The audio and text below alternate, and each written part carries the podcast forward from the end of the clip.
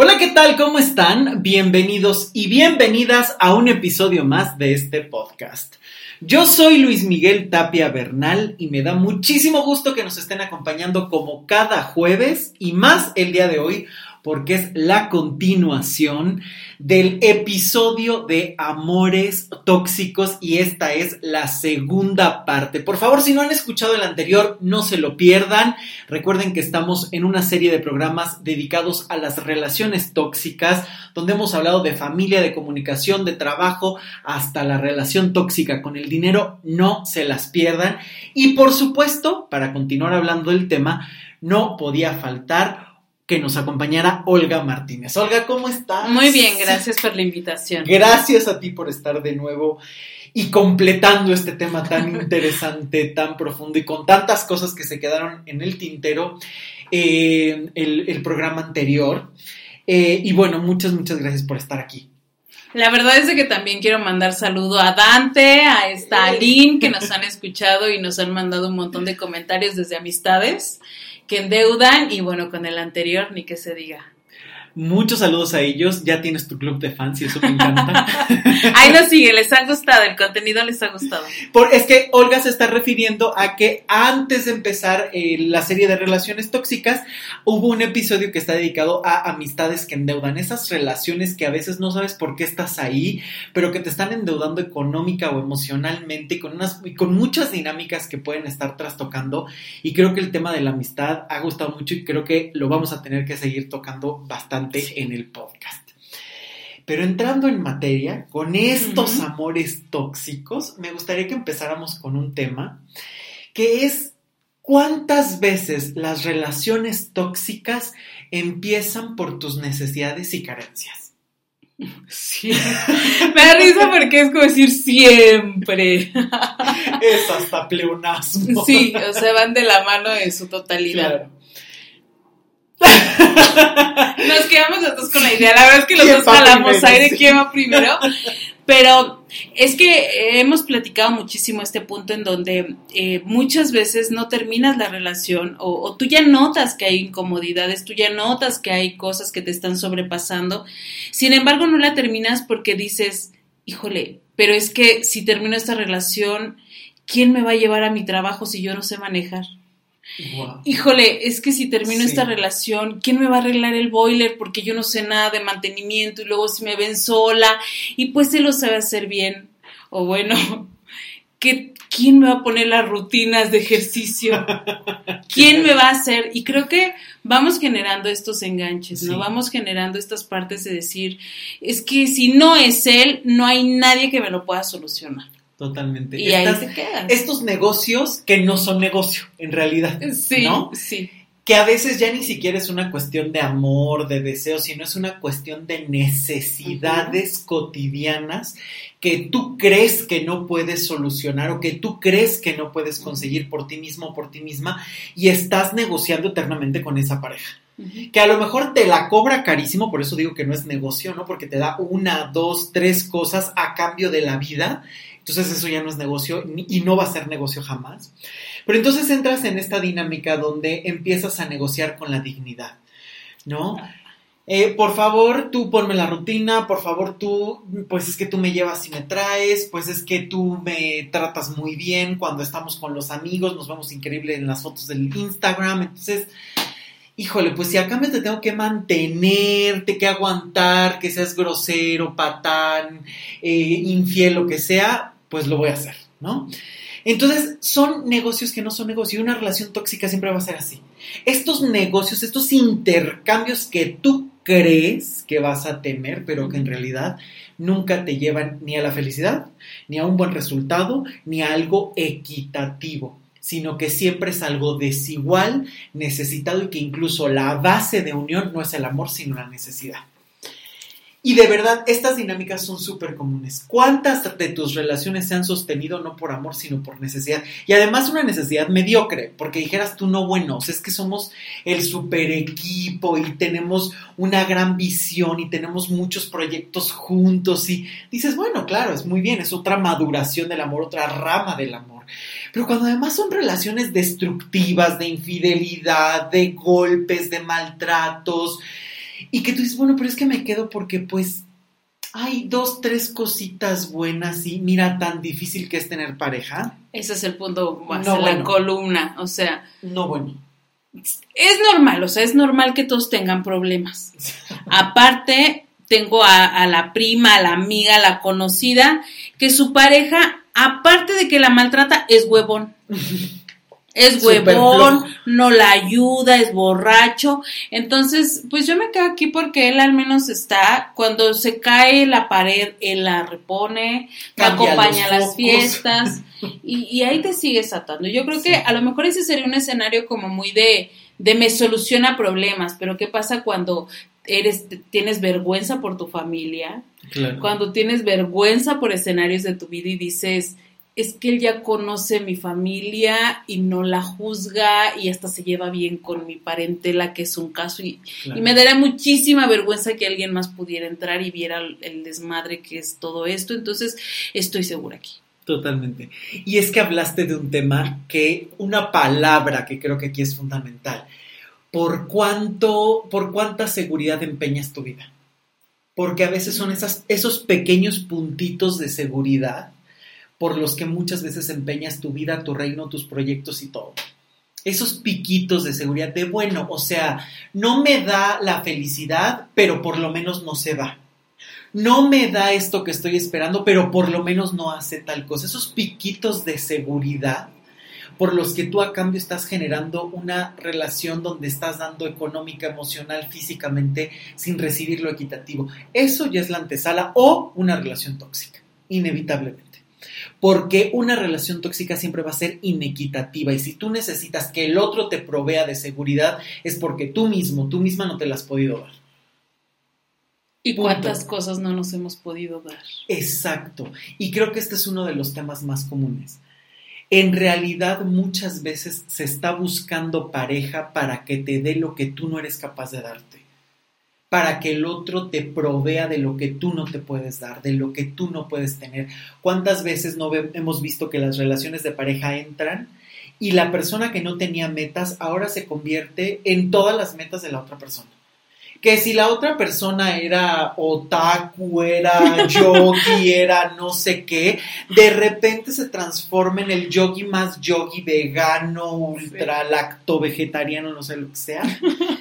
Y de repente se entra como en esta dinámica de se vuelve por completo tu vida. Porque muchas veces en realidad no estás buscando pareja, estás buscando guía, estás buscando amo, estás buscando quien le dé una estructura que tú no tienes, una seguridad que tu vida no, que tú mismo o tú misma no te has podido proveer. Esto de verdad es muy común. Y es que es fuerte, ¿no? El decir, has buscado amo, pero ¿cuántas veces es? Pues le voy a pedir permiso a mi novio. claro. Le voy a pedir permiso a mi... Y es gusto, o sea, yo no las escucho muy empachadas, ¿eh? No, sí que digan, oye, sí está raro, ¿no? No, o sea, es como de, espérame, déjale, digo, ya te escuchas, ¿no? Amor, ¿puedo ir y tú? Ok, es que no sé si me puedes llevar. Y tú la conoces desde la prepa y tú dices, oye, tus papás les pedías permiso. Permiso. sí, y ¿Cuántas veces no buscas este, esta, este incluso idílico de hombre que te dice qué hacer, qué no hacer, que te guíe y es rico? O sea, yo no voy a decir que no. Claro, es que esa es la otra pero, Pero ahí te enganchas de manera tremenda, ¿no? Y es que como él nadie toma las riendas de la vida de la casa y de decir, no vas y vas. Claro. Y, y, yo, y a mí lo que me sorprende, y, y, era algo que alguna vez platicábamos, parece que es acumulativo el tema de decir, bueno, a ver, ahorita estoy con este, que es menos peor que los cuatro anteriores, porque el anterior era hijo de mamá y pues siempre estaba con su mamá y tenía que estar con su mamá, este, hasta subía su mamá al cerro para estar bien con él y ni aún así secó conmigo. Claro. El otro era huevón, era no sé qué y no sé qué, y aparte ni me gustaba cómo me... Acá en México huevón es súper flojo. Así flojo, flojo, ¿no? Y bueno, pero al menos este tenía buena vida sexual con él. Ah, ándale. Me daba unas tremendas, y pero, sí. pero no, y bueno, este al menos tengo una vida sexual bien con él, pero, este, y bueno, y me ayuda a reparar cosas, pero no me gusta nada de esto. Y hasta me trata a veces mal, pero mira, pero mira, la verdad es que... si guardo silencio, paramos el problema. Exacto. Estas negociaciones, que tocaste la palabra fundamental, que te van siendo tan cómodas que te anestesian. Es esta comodidad que mata, esta comodidad que literal te duerme, te adormece, porque ya no te permite reaccionar. O sea, es una dinámica donde constantemente estás entrando a, eh, no tengo esto, pero sí tengo estas pequeñas cosas que son cómodas, que son seguras, y bueno, pues aquí me quedo. Esa comodidad que ni siquiera te provee de un mínimo de felicidad. Ya no estemos diciendo que crezca la... No, no, ya un mínimo de felicidad ni siquiera la tienes, sino que simplemente intercambias por seguridades y comodidades de las que no quieres salir y que no quieres perder. Y ojo, porque esta es la dinámica madre de todas las relaciones tóxicas. El hecho de que las personas no sueltan un problema mientras tengan beneficios. Y si tus beneficios es aguantar a una pareja con tal de que te dé pequeñas y mediocres cantidades de seguridad, pequeñas y mediocres cantidades de placer, pequeñas y mediocres cantidades de placer que tienes que comprar de mil formas, estás en una relación tóxica, donde tú mismo, tú misma estás acortando tu vida. Porque a lo mejor el otro ni siquiera está haciendo cosas negativas, simplemente estás con una persona con la que no quieres estar, que no te llena de satisfacción, pero que te conformas con pequeñas cosas, ya sea porque vienes arrastrando una historia de patanes, ya sea porque tu familia no te dio el amor que tú querías, por la razón que sea y la justificación que sea, porque además el ser humano es fan de vivirse justificando le encanta. Por eso es que es difícil salir muchas veces de los problemas, porque muchas veces, o, la gran mayoría, entras a veces hasta terapia con la dinámica de cámbiame pero no me cambies. O sea, me gusta, pero no me gusta, pero entonces deja al buen padre, pero haz que sea como mejor persona para esto y se acabó. Y creo que aquí es donde entramos a otra de las dinámicas que no se nos pueden faltar eh, de mencionar, que es cuántas veces estás en una relación sumamente tóxica y te dicen, voy a llevar a mi pareja a terapia porque si él o ella cambia, entonces se resuelve el problema, porque el problema está en el yo, estoy muy bien y ahí pagan la terapia, mandando a la pareja y esperan que se las regreses bien. Como nueva, ¿no? O sea, como si fuera ropa que se puede... Planchada ya se ve diferente. Pero ya. bien lavada y planchada se ve distinta, ¿no? Y creo que este es uno de los mayores errores. Y aquí se da cuenta uno de la responsabilidad de cada quien. O sea, cómo te estás zafando del problema haciendo la idea de que el otro es el origen de todo el problema y que si tú lo cambias, el otro te tiene que obedecer. O sea, fíjate ya nada más la lógica que tiene esta dinámica. Yo estoy bien, yo no tengo ningún problema, que lo resuelva él o ella, que él o ella vaya a terapia, es más, yo se la pago, ¿no? Tú nada más regrésamelo bien y se acabó el tema. ¿No? Sí, porque, porque, yo creo que estamos bien en todo menos en todo esto. Todo esto. Entonces, en cuanto él, él lo solucione o ella, todos vamos a estar bien. Y que de verdad, o sea, si tú pones muchas veces en una balanza lo bueno y pones en otra en el otro lado todo lo malo, a veces la balanza se inclina hacia lo malo, pero ¿cuánto peso le das a esas pequeñas seguridades que a lo mejor más bien tiene que ver con los traumas no resueltos o con las necesidades que has tenido en tu vida, que por primera vez alguien te los da, pero ¿a qué precio los estás pagando? ¿A cambio de qué? De cuánta pérdida de tiempo, de vida, de energía, de recursos de todo tipo, no solo económicos. ¿Cuántos años vas a invertir en esa relación que incluso hasta ya pagaste la terapia, ya fue a la terapia y siguen igual y tú sigues con la esperanza de que pues, algún día a ver si ese efecto algo. ha hecho algo. No, porque además ya ahora es como de todo, ¿no? O sea, voy a que le den la limpia, que le den no sé qué, a que vaya y le den el tarot y le pongan no sé cuánta cosa y además vaya a la terapia. alguna cosa ha de pegar, ¿no? Alguna cosa de pegar, pero cámbialo y se acabó el tema. Yo estoy muy bien. Y entonces es cuando dices, oye, una pareja es de dos. Una pareja es de dos, punto. Así digan que no y así el otro sea tú de qué manera has cooperado. Desde el simple hecho que tú dices, yo no tengo un problema y la otra persona sí, entonces desde ahí estás dejando a la otra persona sola. Y es algo que no se comprende. En una relación de pareja no puede haber un ganador y un vencido. Eso es imposible. En una relación de pareja de dos, o los dos ganan o los dos pierden. Si siempre estás en una dinámica donde yo tengo que tener la razón, yo me salí con la mía, la pareja ya perdió, se acabó. Ya es un juego de poder, ya es una necesidad personal, individual. Se perdió la pareja. En la pareja se tiene que ser equipo y los dos ganan o los dos pierden, no hay más. Y es lo que no se comprende. Y porque esto no se comprende es que es el origen de muchísimas relaciones tóxicas. Porque entonces es todo lo malo es de la otra persona, yo soy la víctima. O simplemente con que tú cambies esto se acabó y se sanó la relación. Ya está, con esto es más que suficiente. ya. Mágico. Y desde ahí te das cuenta ya, esa lógica ya ni siquiera es de pareja.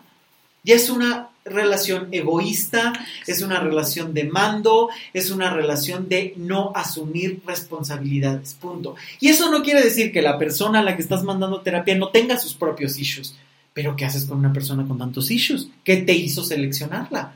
¿Qué te hace querer salvarla, aguantarla? ¿Qué te hace estar ahí? También eso es un tema. Sentirte segura.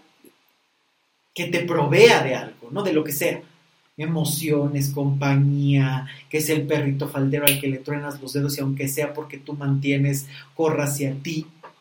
¿Qué dinámica hay detrás? Ahí es donde tenemos que ver la complementariedad que tiene toda pareja, donde no puedes ser inocente, donde de alguna manera has cooperado. Y eso es lo que casi nadie quiere escuchar. Nadie, todo el mundo quiere, el otro es el villano. Yo le di todo, le pagué la escuela, le di el departamento, le compré carro y ve cómo me pago ve cómo no ha respondido a todo lo que yo le he dado. Desde ahí es una inequidad. Tú dale todo a una persona y se va a ir si no te lo puede regresar. Le quitas la dignidad. Tú tienes que dar en la medida que la otra persona te pueda regresar. Y esto no es una cuestión mercantil. Te doy cinco pesos, me das cinco pesos. Te doy dos dólares, me das dos dólares. No. Esto tiene que ver con una cuestión de dignidad, de posicionamiento ante la relación ok, me estás ayudando en esto, pero yo de qué manera voy a cooperar, de qué manera vamos a hacer que esto sea equitativo. Y muchas veces este, este, es uno de los errores tóxicos más comunes. Te voy a dar todo para que te quedes, hasta endeudarme conmigo mismo y contigo. Y después, ¿quién paga eso? Y en esa inequidad ya se colaron todos los problemas habidos y por haber. Porque la relación ya no está entre iguales, ya está entre alguien que tiene el poder y alguien que está completamente abajo sometido. Y que además el problema es que esto es intercambiable. ¿no? Y de repente al que ayudaste ahora se quiere tener el poder en determinadas cosas y te quiere hacer Porque la relación tiene que ser entre iguales, entre, entre adultos, entre personas que aporten mutuamente algo. Y es lo que no se comprende y es, pero de verdad, el origen de toda relación tóxica. Este desequilibrio entre el dar y el tomar. Y ya ni de qué hablar de esta dinámica de cuando además quieren vivir todo el tiempo culpando a los demás, porque este ya es el lema de infinidad de cosas. O sea, el narcisista te eligió por, su, por tu luz. Oh. Él era un villano porque te quiso robar la belleza y solo le pasa a las personas buenas. A ver, deja tu cuento Disney. Nadie es completamente bueno y nadie es completamente malo. Ya sácate eso de la cabeza. Ya tenemos una edad suficiente para haber superado los tres años y dejar de creer que es completamente bueno o es terriblemente malo. Eso no existe. Los seres humanos tenemos matices y todos podemos ser los grandes hijos de puta o las grandes bendiciones. Todos. Los posicionamientos, los papeles cada quien los elige, eso también es cierto. Y hay quien se quiere quedar en ser un hijo de puta y hay quien se quiere quedarse en ser una bendición para sí mismo o para los demás. También eso es una elección. Pero esta idea de dejar de creer, es importante el dejar de creer, el que va a llegar esta persona y te va a decir, sí, tienes razón, yo fui una mala persona, te tengo que... Tenemos que romper estas ideas de me pasó porque soy buena persona y quiso abusar de mí. No soy. ¿tú no cooperaste? tú no hiciste nada, no estabas en la relación, te arrastró simplemente. Entonces, ese no es un tema ya. Eso no es cooperar ya. No, y es, es que exactamente, o sea, notó que yo soy una persona que doy mucho, que soy simpática, que brillo por luz propia y como vi ese resplandor de, de así como Madre Teresa, vino a mí y yo solamente lo acogí, lo amé, le di lo que necesitaba y me maltrató y fue un vil y bueno. Y como un alacrán me picó. Y, y yo, yo veía cómo era, pero aún así le daba una oportunidad y... Porque yo quise creer. O sea, ya nada más en esto que estás contando, ¿cuántos errores no hay? No me hago caso a pesar de que veo que es mala persona, no me hago caso. Yo estoy acogiendo a alguien que de entrada entonces no estamos al mismo nivel. Estoy tratando de salvar constantemente a una persona. O sea, ya cuántas dinámicas peligrosas no tienes que tú estás eligiendo. Y por y yo creo que muchas, o sea, creo que yo he venido es he sido insistente en este tema por esta cuestión de o tengo miedo de estar sola o no quiero estar sola y tengo no sé ya, te, tengo, ya me divorcié, ya pasó todo y, y, yo creo que lo único que falta en mi vida es un hombre. Ay, esa es otra. O sea, como no, yo... esa es otra. Como yo, porque creo que este es también otro punto, ¿no? O sea, brincamos desde las que se sienten que son inofensivas y que simplemente las atrajo así cual tiburón a pececillo que nadaba este un narcisista y abusó y ya que quedaron destruidas, contacto cero. Porque siempre es contacto cero. Contacto cero. Y, y si tienes que hablar con él, piedra gris. Piedra gris. y ya es que vaya, no, no, no, es una situación que ya estamos incluso utilizando herramientas ante situaciones que no siempre son ciertas. Sí. ¿Cuántas veces llegan diciendo que están con un narcisista y no lo están? ¿Y Sí. cuántas otras, y este es el verdadero peligro, están con un narcisista y no saben cómo detectarlo? Y siguen, es que algo que yo eh, le dije alguna vez a Luis fue, yo pude haber pensado que cualquier otro, a lo mejor en esta idea errónea de que, de cómo es un narcisista, así como de lo que te ven en redes y Sí, la claro. ignorancia, porque eso es toda la ignorancia que circula en redes, pude haber creído cualquier otra menos mi ex esposo. O sea, Claro. para yo desmantelar ese personaje tan perfecto, me costó años, me costó terapia, me costó talleres, el ir desmenuzando la imagen que había de, o sea, la, la realidad de lo que había detrás del personaje, fue algo que, que hasta el día de hoy yo digo, ¿cuánto me costó el verlo, no? Y el verlo, y ya que lo viste, el trascenderlo y darte cuenta con quién estuviste. Y al día de hoy, incluso hasta en la televisión, ya ves series en donde te buscan que tú veas esa parte, ¿no? Un narcisista no te va a mostrar, la, no se va a mostrar como tú crees que se muestra cada que te patee el hocico tu pareja, porque vamos a ser realistas y a lo mejor es cruel en este podcast el que ya nos riamos de esta parte de piedra gris, contacto cero.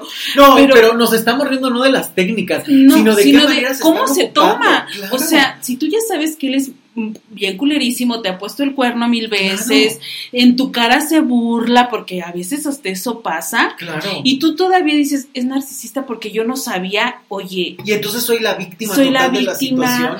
yo perdoné porque era buena, Claro. no, tú perdonaste porque ha sido tu decisión. Totalmente. Entonces, Y porque ahí tienes mil cosas a lo mejor que trabajar, patrones que has tenido, porque siempre te quedaste callada, porque en tu casa no te dieron una voz, por la razón que sea. Porque ya creías que se te estaba yendo el tren y que tenías que casarte con alguien porque te lo exigía la sociedad, la razón que sea. Y justamente esta parte siempre incomoda. Porque a las víctimas siempre les gusta tener esta situación de me hicieron, fíjate qué malas fueron conmigo, fíjate qué malos fueron conmigo. Pero se te olvida que una víctima que se queda en el papel de víctima entonces no se puede salvar. Exacto. Tú no te puedes salvar a ti mismo o a ti misma. Siempre necesitas que alguien te rescate y desde ahí ya estás vulnerable. ¿Cuántas relaciones empezaron así? Venía de mil patanes y este se convirtió en el oasis de mi vida, en el hombre más maravilloso. Y después, el que te trató peor que nadie, pero pues al final estaba contigo, me quedo aquí. Y yo me quedo en silencio y aguanto. Y empiezas después a justificar.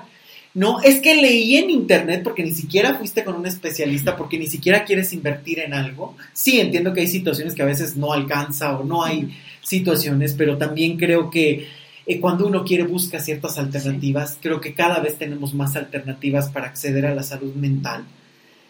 Eh, creo que también hay muchos prejuicios todavía, ¿no? absurdos, de creer que eso solo es para personas que están mal o cuando en realidad creo que tiene que ser ya parte de la educación básica emocional, así como aprendes a leer y escribir, tendrías que aprender a manejar tus emociones y a lidiar con tus heridas. Pero creo que muchas veces ni siquiera está realmente visto sino que leíste ahí un artículo o el típico, la típica infografía con 20 puntos que hace al narcisista y te dice si tu, si tu persona tiene más de cuatro puntos de esto es un narcisista y tú dices, oye, claro, cuando a veces ni siquiera sabes diferenciar. Claro. Cuando a veces ni siquiera tienes claro si te habló mal siempre, si qué tipo de cosas. Y además, esto que decías, se habla desde la desinformación. Aquí hay un montón de tema de podcast sobre los narcisistas para que vayan a ver realmente qué es. Pero un narcisista no es alguien vanidoso, no es alguien que simplemente se muestra y siempre piensa solo en él. No es cierto. Es una persona cruel en cuanto menos te lo esperas. Es una persona que de la nada te va a buscar destruir y alimentarse de ti. Que normalmente va a buscar alejarte de todas las personas que te va a tratar de lavar el cerebro para que tú adoptes su propia visión, te pongas sus ojos para ver el mundo y de esa manera te pueda controlar y empieces a normalizar cosas que en cualquier otro momento de tu vida no lo hubieras hecho que hay una serie de chantajes siempre presentes y chantaje no significa el que te haga un berrinche, ¿no? Chantaje puede ser hasta tratar de negociar cosas a través de la belleza para obtener siempre esa persona el beneficio, el resultado y el poder que está esperando. Es una persona que siempre va a querer salirse con la suya y que siempre, siempre va a buscar una venganza. Es una persona que normalmente siempre hasta lo más mínimo te lo va a cobrar es una persona que jamás va a dejar ninguna burla por abajo, que te va a tratar de aislar hasta las personas más cercanas y más queridas para ti. Y estamos hablando de un trastorno de personalidad no estamos hablando de alguien que es vanidoso, no estamos hablando de, una característica, estamos hablando de un trastorno de personalidad que puede ser sumamente cruel porque son personas mentirosas, controladoras, que crean realidades que no existen, que siempre te van a hacer sentir culpable para controlarte. Obviamente una relación así es tóxica inevitablemente. Pero el hecho de que sea un trastorno y que sea responsabilidad de las personas, eso no te quita la responsabilidad de lo que tú puedes hacer por reconstruirte, de lo que tú puedes hacer por elección, de lo que te toca a ti para decir por lo menos, te pudiste llevar todo menos esto, porque esto es lo que yo defiendo y es aquí donde me paro. Esa es parte de la dignidad humana. Y eso es lo que muchas veces se tiene que buscar. Pero cuando tú simplemente estás buscando la información en la infografía, en el video de tres minutos de YouTube, creo que ahí no se permite realmente profundizar en las cosas. Hoy creo que todo el mundo está entrando a ser recolectores de datos y de información, pero nadie tiene tiempo de conocer, de generar conocimiento, de realmente experimentar. Y si ni siquiera eso lo haces con cosas cotidianas, la materia pendiente que tienes es el conocimiento personal.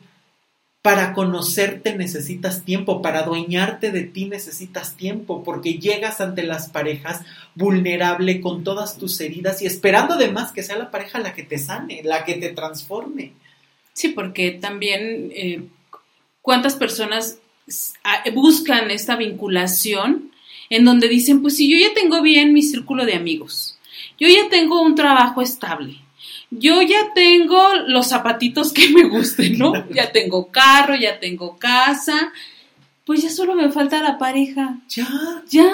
O sea, y, y ves así como qué tipo de elecciones tienen y, siempre termina todo mal y, y, es así, pero ¿por qué si soy súper buena onda, soy súper divertida, pues yo no les exijo nada porque yo tengo mi dinero, hasta, les doy, hasta les doy, los mantengo, los calzo, los visto, los educo, les, enseño a hablar, les enseño a hablar, les enseño mundo, les enseño a usar cubiertos.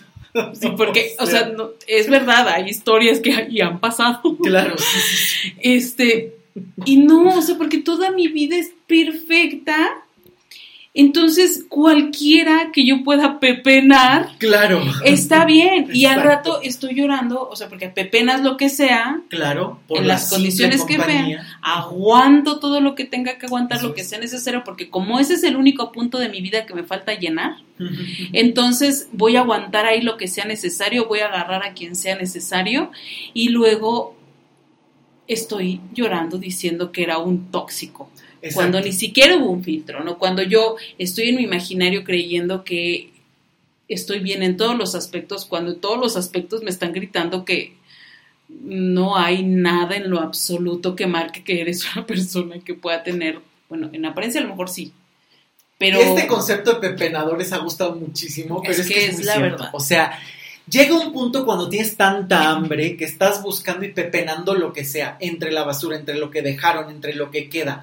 Y decías un tema, una, una parte muy importante de esta historia o de este ejemplo, donde si tú crees que tu vida está perfecta, pero le falta algo, no está perfecta. Sí, porque... Ya. Seamos honestos y claros. Sí. O sea, entonces tu vida no está perfecta si tú crees que le hace falta una pareja, si tú crees que depende tu felicidad de algo externo, no está perfecta. No está perfecta. Y si además lo estás buscando con ansia, con desesperación, vas a buscar lo que sea y vas a terminar muchas veces hasta pagando porque se queden contigo y quien termina dando de más se queda solo o sola. Punto. Esto hay que dejarlo muy claro, muy claro.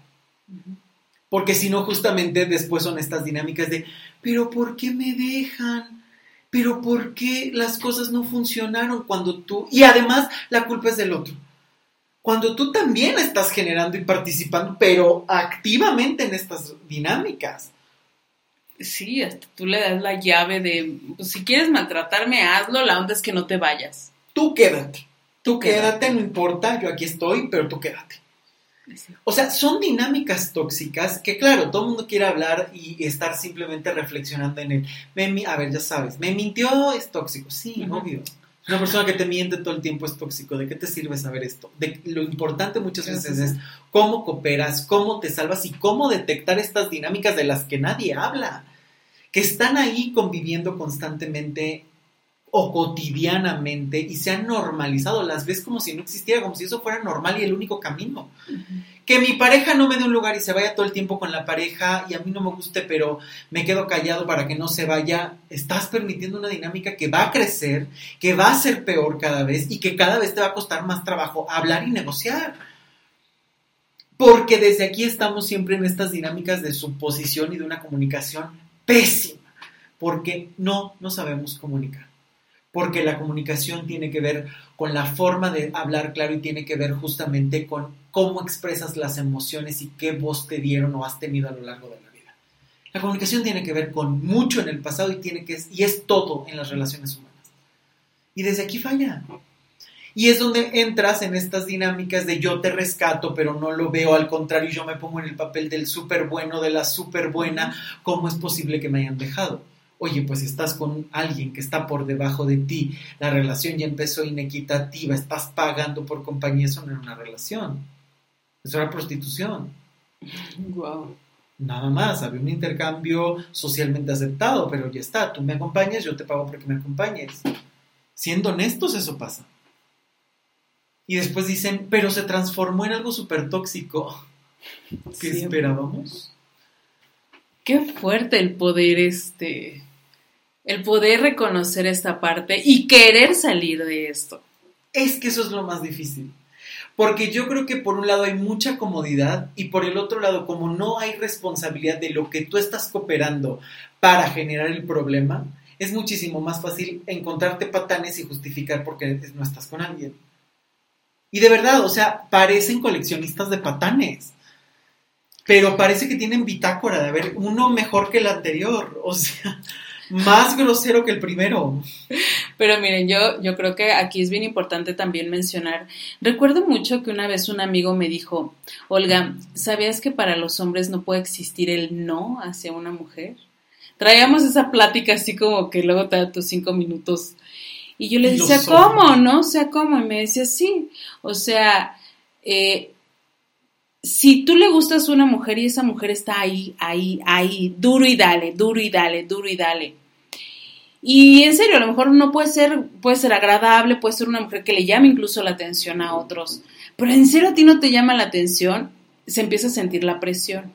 Se empieza a sentir esta presión desde otros hombres de, ¿cómo no? O sea, pues aunque sea, se te está poniendo de pechito. Y también se está poniendo la presión de otras mujeres de, pues ¿por qué no? O sea, pues si todos los hombres es como muy fácil. Claro, Llega un momento en donde tú puedes decir, bueno, órale, y hasta lo puedes decir directo y se los dices directo. Voy por ella. Voy por ti, pero nada va a ser a costón y yo no quiero nada.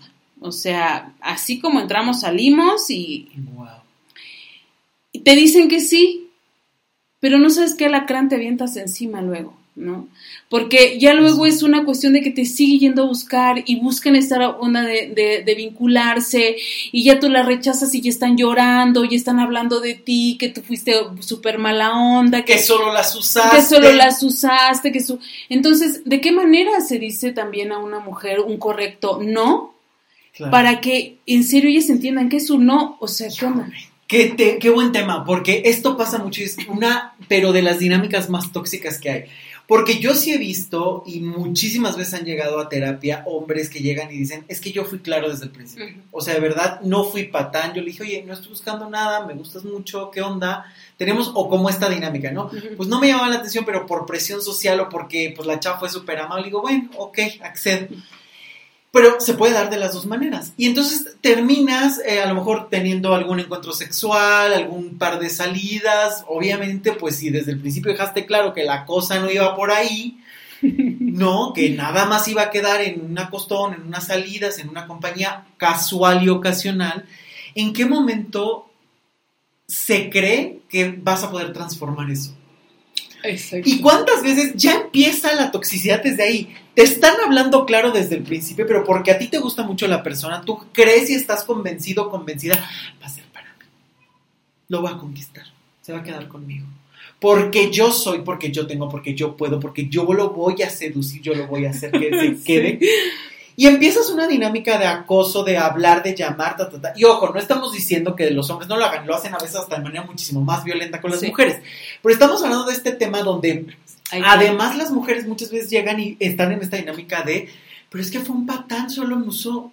A ver, que tu Sara es que te hubiera dicho, reina, contigo me caso, eres el amor de mi vida, te hubiera sexo contigo y después te votara y te hiciera ghosting y en lo más mínimo volviera a hablar contigo, sí diríamos, qué patán de tipo, mentiroso, un, pero brutal, ¿no?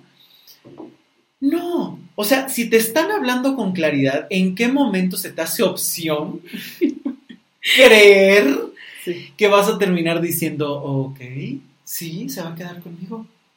Ya desde ahí la cosa ya está mal, ya va para una relación tóxica.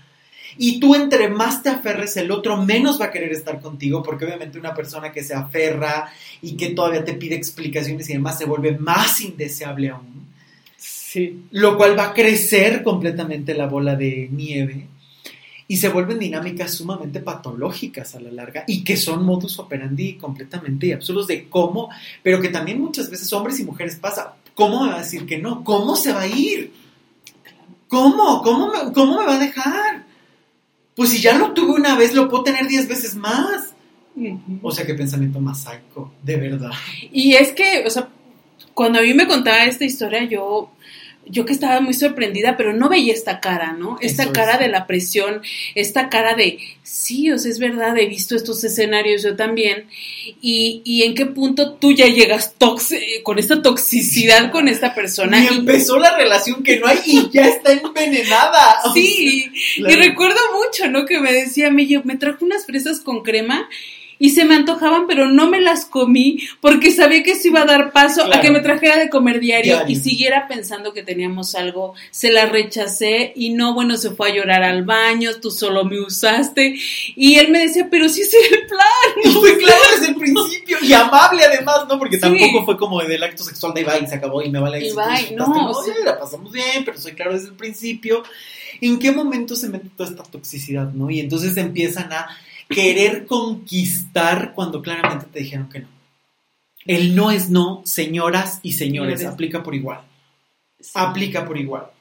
Porque así como hay hombres violentos, abusadores y hasta violadores que no captan un no por respuesta, también llega a haber casos donde las mujeres dicen, es que cómo no, y entonces voy a ayudar y voy a después a terminar contando otra historia que no es cierta. Una historia de me usó, me lastimó, me maltrató, abusó de mí porque yo le di mi confianza, cuando a lo mejor desde el principio fue claro simplemente que tú no pudiste aceptar que esa persona te dijera que no. ¿Cuántas relaciones no se han vuelto tóxicas porque no aceptas el no de la otra persona y te quedas años aguantando, aferrado o aferrada a una relación que puede ser hasta ilegal, por Dios, hasta delito? De verdad. Sí, es que ahora ves en las noticias de y, fue y la atropelló y le unas no unas cosas que de verdad son para tener miedo y que, y que no podemos minimizar porque de verdad no es una cuestión amarillista, no es una, es una cuestión real. Una relación tóxica que no se para a tiempo perfectamente puede terminar en una desgracia. De verdad, en la muerte, en la cárcel o en las peores situaciones. Cuando ya se introdujo incluso la violencia física, no esperes que eso pare, porque en muchos casos puede ir creciendo, puede ser terrible el resultado no permitan este tipo de cosas y pidan ayuda e infórmense. Si tienes duda, infórmate, se vale tener duda. Porque también esta es otra, ¿no? No me contestó, es violento. Me habló de más, es violento. O sea, ya también ahora todo es, Este es el problema de generalizar y de patologizar todo. Que cuando realmente estás en el conflicto, ya entonces no sabes diferenciar si sí o si no. Porque siempre estás con esta duda de, ¿estoy exagerando o es una realidad? Por eso es tan importante hablar de estos temas y por eso es tan importante el dejar de mal utilizar estos términos absurdos, que se vuelven absurdos a la larga y que son tan necesarios y poderosos. Hablar de un narcisista, hablar de un violento, hablar de un psicópata, hablar de alguien que tiene un trastorno, hablar de cosas de cuestiones de depresión, hablar de manipulación. No podemos estar hablando como si dijeras, nos tomamos un vaso de agua y cualquiera es manipulador. No, cualquiera es violento. no porque también hay matices, también hay responsabilidades y también hay a veces dos caras de la historia. Porque muchas veces tú puedes creer que la persona no es violenta y no estás viendo algo que es muy doloroso porque te aferras al papel de esa persona que es bueno, que es maravillosa y no te has puesto a voltear a ver que también puede ser alguien que te puede destruir. Y estás dejando pasar información importante. ¿Por qué? Porque muchas veces se habla mal de los temas, sin profundidad. O sea, a mí se me hace sumamente peligroso estas ideas de videos de YouTube donde en minuto y medio te quieren explicar una dinámica. En TikTok lo que te quieren decir en no sé cuántos segundos. En 30 segundos, ¿no? El pasos para detectar un narcisista. Te miente, te Y bailando. Sí, y bailando. Y bailando. una cosa que uno dice se quita toda la seriedad. Se pierde. Se pierde por completo el objetivo real, ¿no? O sea que muchas veces, oye, el podcast, a lo mejor habrá gente que piensa que es demasiado largo. Yo creo que es el tiempo justo para dedicarle eh, tiempo. Además de que en un principio los hacía súper cortitos y todo el mundo me decía, no, haz los demás tiempos. No, y sí, sí, sí. Pero creo que hace falta desmenuzar los, los proyectos, hace falta desmenuzar los contextos, hace falta desmenuzar el conocimiento. Todo necesita un tiempo. Y es el tiempo que no le estamos dedicando. Y entonces, como decíamos en el episodio pasado, cuando no se cierran bien estas historias, vas, vas cargando con todo. ¿Por qué? Porque cuántas veces no has salido huyendo de una relación, evitando una relación y la vas cargando por toda tu vida. ¿Cuántas veces después del divorcio, como lo platicamos, se entra en una creencia absurda de se perdió la vida, se destruyó el sueño, ya no hay más? cuántas veces y todavía la familia, los amigos, la sociedad te lo sigue reafirmando. Ay, fracasaste. A ver, el divorcio no es fracaso. ¿En qué planeta? No es un fracaso. Divorciarse a veces es un acto de liberación absoluta y de necesidad hasta para salvar la propia vida. Y todavía se sigue creyendo y reafirmando este tipo de creencias o este tipo de ideas que lo único que hace es generar estos conflictos y generar que las relaciones tóxicas se mantengan por el bien de la sociedad, porque la sociedad te lo dijo, porque el divorcio no está bien visto en tu familia. ¿Y cuánto te va a costar la vida? ¿A dónde vas a llegar? Por eso es que el tema de la violencia, el tema de las relaciones tóxicas tiene muchos matices. y estamos poniendo ejemplos y cosas que a veces tratamos de hacerlo de manera muy, muy ligera, porque son temas complicados y a veces hay que meter un poco de humor o un poco de situaciones por el estilo para poder comprender algunas dinámicas. ¿no? Sí, porque creo que aquí el punto y, digo, a, a, mí de repente sí soy como de, ¿cómo hacen esto y demás? Pero es porque tenemos que entender que una o sea, una pequeña cosa te va a ir ligando a mil más, ¿no? O sea, desde, o sea, si vamos a poner este ejemplo de este amigo, pues sí, ¿cuánto ah, vamos a pensar, no? O sea, inicias desde un punto de donde ya desde un principio de rechazo. No querías. Tú te quedas ahí. Si la persona dice, bueno, pues ya la tengo aquí, pero realmente él quiere entablar una relación con alguien más, entables otra relación y tú ya te sientes traicionada, ya ves ah, como enemiga a la otra y se empieza a crear una historia grande, grande, grande, grande, en donde ya después termina siendo la amante y ya, o sea, ¿en qué momento permitimos toda esta toxicidad cuando desde un principio el escenario estaba claro? ¿Qué cuentos te cuentas para no ver la realidad? Porque muchas veces muchas personas hacen historias que no existen. Es que él me prometió que se iba a quedar conmigo y todos los días me decía que si con alguien iba a tener hijos era conmigo y se iba a casar conmigo y se iba a hacer una vida conmigo. Cinco minutos después te fue infiel, veinte minutos después te fue infiel, media hora después te fue infiel, te cortó cada tres segundos, te utilizaba de todas las maneras posibles. ¿En qué momento es congruente lo que te está diciendo con lo que está haciendo? ¿En qué momento? Y, te crees esa historia y lo pones como el supervillano, cuando a lo mejor mil veces te dijo no quiero estar contigo, pero tú siempre te aferrabas y lo llamabas y le buscabas y esperabas que estuviera contigo.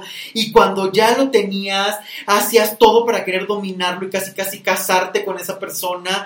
Y el otro te decía, a ver, capta que no quiero nada, ves cómo me hablas y me maltratas, o sea, esos cuentos que tienes en la cabeza que por eso es que muchas veces no sales de, estas historias, porque no estás viendo la historia completa, no estás viendo la realidad. Y te cuentas historias que no existen más que en tu cabeza. Es que él me dijo que yo era el amor de su vida e iba a dejar a su esposa por mí. Llevan 20 años de relación y no la ha dejado. ¿Tú crees que la va a dejar?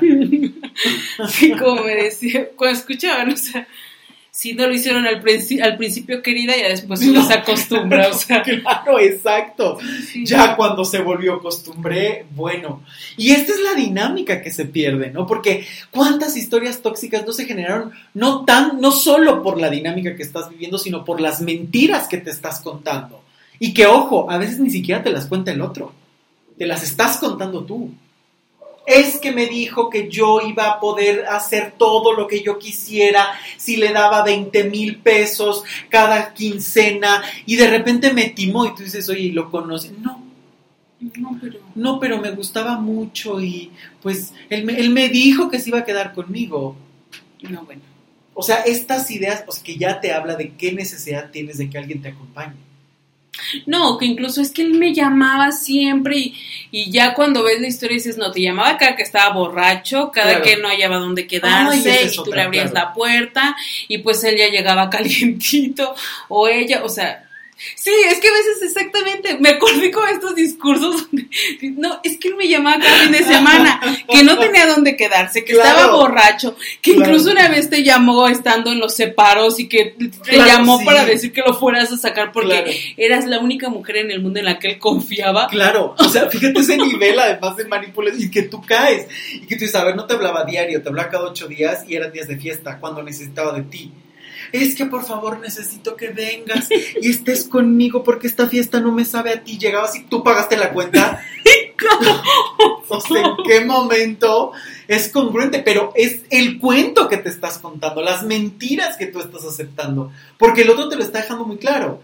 Sí, a lo mejor es un cínico y a lo mejor es alguien seductor y es sí, claro, pero tú también te estás contando una realidad que no existe. No te hablaba diario, no te buscaba diario te buscaba solo cuando necesitaba algo de ti, punto. Y que esto cueste verlo, sí, si no lo ves, no sales. Y tú misma te pones como víctima y al que sigue te sale lo mismo. O peor, y vas de una historia a la otra donde es que venía de una relación, o es que me maltrató, o es que venía endeudado, o es que lo tuve que salvar, o es que lo saqué de las drogas. A ver, no eres la Madre Teresa de Calcuta, no eres eh, Alcohólicos Anónimos, no eres clínica de rehabilitación, no eres bolsa de trabajo, estás buscando pareja. No eres maestra, no eres mamá, no eres hermana, no eres terapeuta deja de ocupar lugares que no te corresponden porque no hay cosa más tóxica que eso y que te cuentes historias y mentiras que no existen más que tu cabeza. Y yo creo que desde ahí es el primer punto en donde inicia la toxicidad, los cuentos que uno se cuenta. De verdad, y que además pueden ser sumamente fantasiosos. ¿Por qué? Porque ni siquiera van sustentados con la realidad, ni siquiera. O sea, van fatal, la relación está fatal, se pelean todo el tiempo, pero a lo mejor podemos rescatar algo. Porque él me dijo un día que haría todo por mí. No lo hace, pero me lo dijo. Y yo estoy esperando a que cumpla su palabra. ¿Cómo vas a esperar que alguien que no tiene palabra la cumpla? O bueno, si ya estás muy cómoda en... Es que también ese es otro punto, ¿no? o sea, si ya estás muy cómoda en eso, entonces ya no te quejes, ¿no? O cuántas veces, porque también esta es otra dinámica bien tóxica, ¿no? El jugar y entrar en esta dinámica del gato y el ratón, que también es súper común en las relaciones. Yo estoy hurgando todo el tiempo revisándote el celular y siguiéndote hasta que te encuentro una y ya cuando tú eres infiel te la echo en la cara y te digo y te grito y te humillo, tú te pones de rodillas, la llevamos la fiesta en paz, todo empieza, pero se quedó conmigo porque yo soy el primero, la única, la mejor, el único.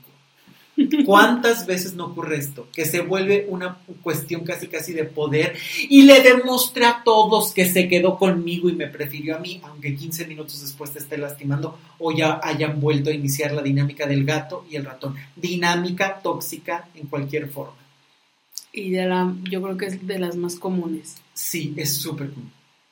Es súper común. Y ahí es donde vemos estos videos en YouTube o en, en cualquier lugar donde empiezan y van y le hacen un desastre a la otra. Oye, a ver, tu relación ya está mal. Es más, ¿no te has dado cuenta que tu relación necesita a alguien más para sobrevivir?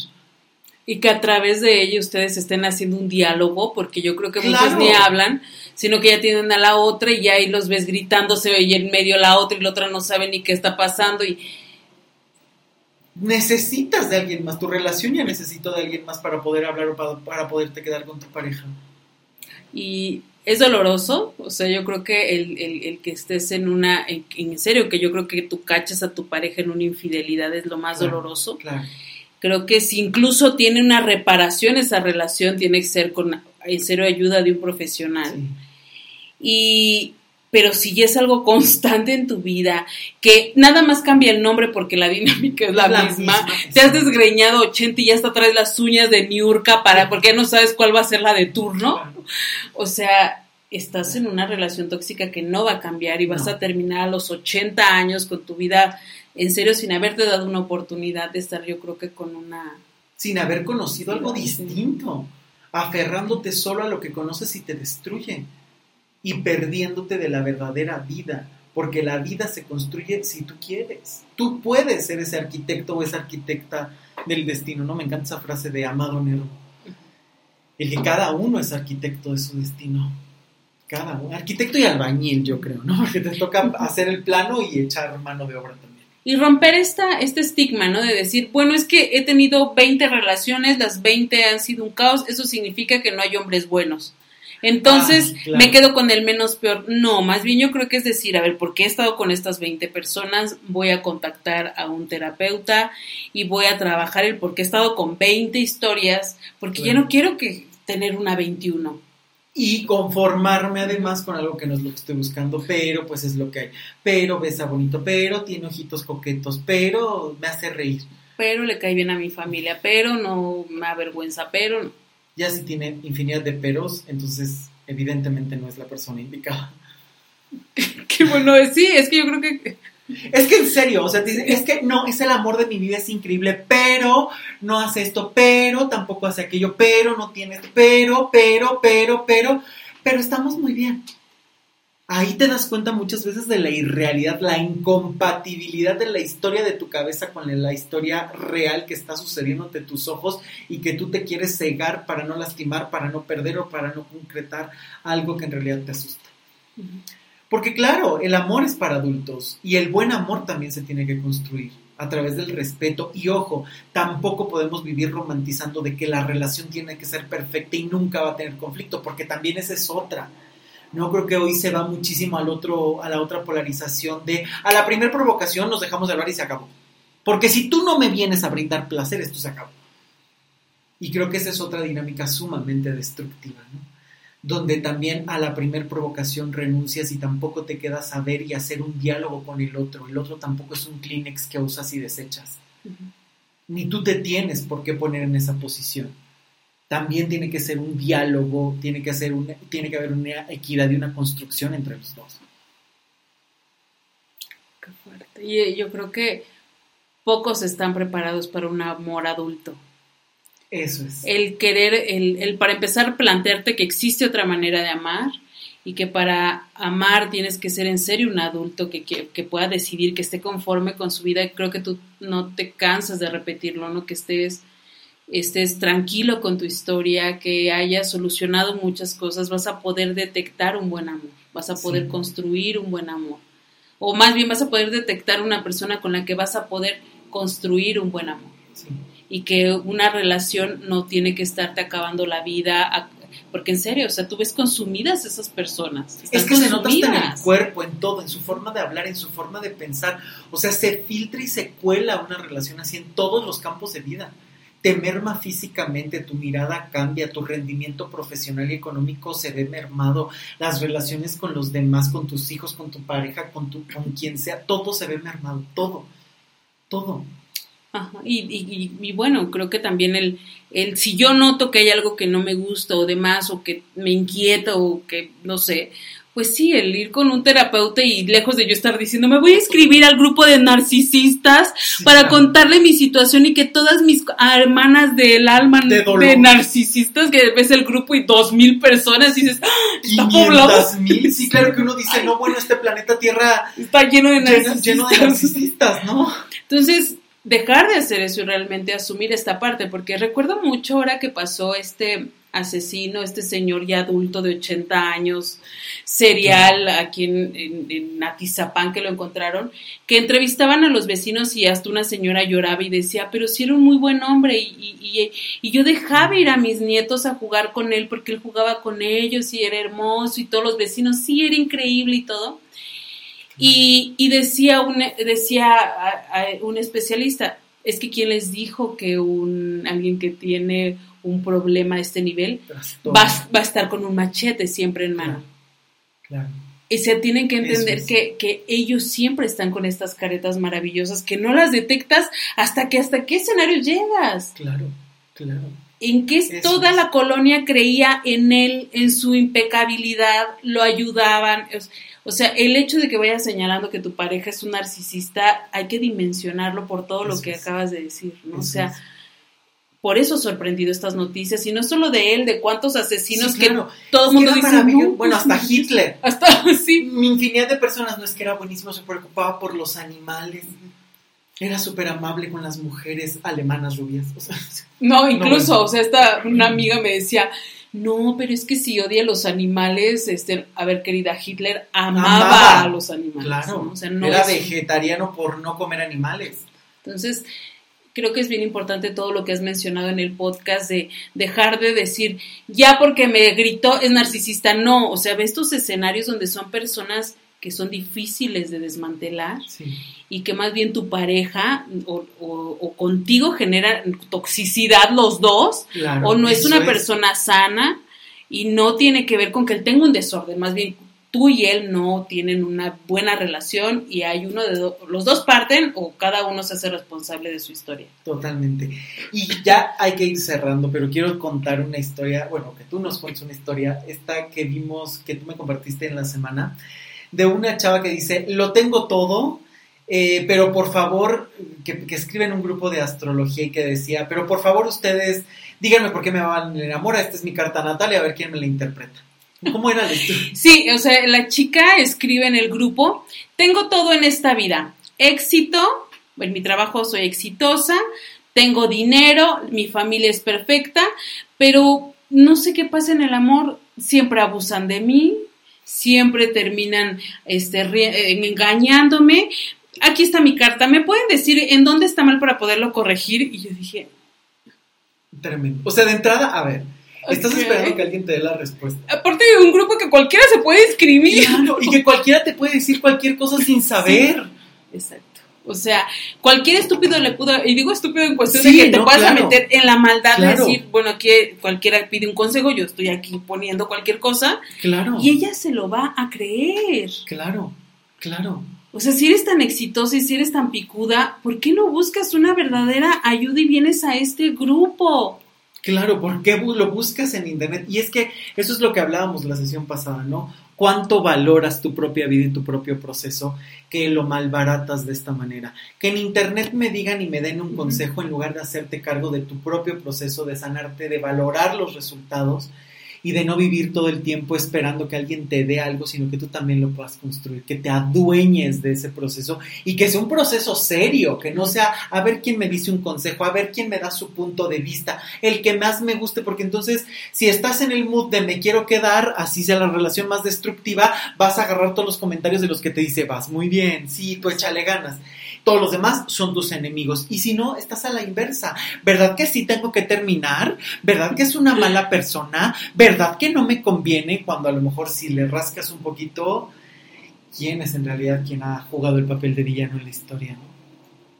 Y eso es lo que nadie quiere ver. Nadie queremos ver nuestra dualidad, yo creo. Y nadie quiere eh, realmente comprender esta parte de la toxicidad realmente sino quedarse simplemente en lo que me conviene es maravilloso y lo que no es tóxico. Y desde ahí la dinámica ya se trastocó, la responsabilidad ya se perdió y por eso se tienen las relaciones que se tienen. Y pues ya se acabó este programa. Como agua, como agua se me fue. Muchas gracias Olga por esta segunda parte de amores tóxicos. Gracias por estar aquí y siempre por la buena plática contigo. Disfruto muchísimo estar aquí y la verdad es de que me alimenta más que me manden estos mensajitos de sí lo escuché ya y oye, tengo estas dudas y oye, qué padre. Entonces, para mí siempre es un honor estar aquí y, y, que pueda servir de algo, un poquito de reflexión y más de alguien como tú, ¿no? Que siempre ha sido Wow, un descubrimiento. Muchas gracias y por favor manden sus dudas también. Saben que eh, este es un espacio abierto justo para hablar de estos temas que les llaman la atención. Vamos a tomar en cuenta esto que nos decían, que te comentaron también a ti, de por favor hagan más sobre amistad. Sobre la amistad, o sea, al menos Aline, lo digo porque ella me, me mandó muchas preguntas y Dante igual, ¿no? Se va, a hacer, se va a hacer. Se va a hacer, sí, sí, sí. no, porque es un tema que creo que da para mucho y creo que también es uno de los que se habla poco, ¿no? Se habla mucho de la familia, se habla mucho de la pareja, pero de los amigos a veces se habla muy poquito, tiene un peso muy importante. Pero importantísimo. Totalmente. Entonces ahí habrá más. Y dejen todas sus dudas. Recuerden que pueden seguir este eh, podcast en Spotify, en Amazon Music, en Apple Podcast y también están gratuitos en mi página web luismigueltapiavernal.com. Compártanlos con todas las personas que quieran y por favor no dejen de escucharnos cada jueves. Yo soy Luis Miguel Tapia Bernal, nos escuchamos la próxima semana. Hasta pronto, chao.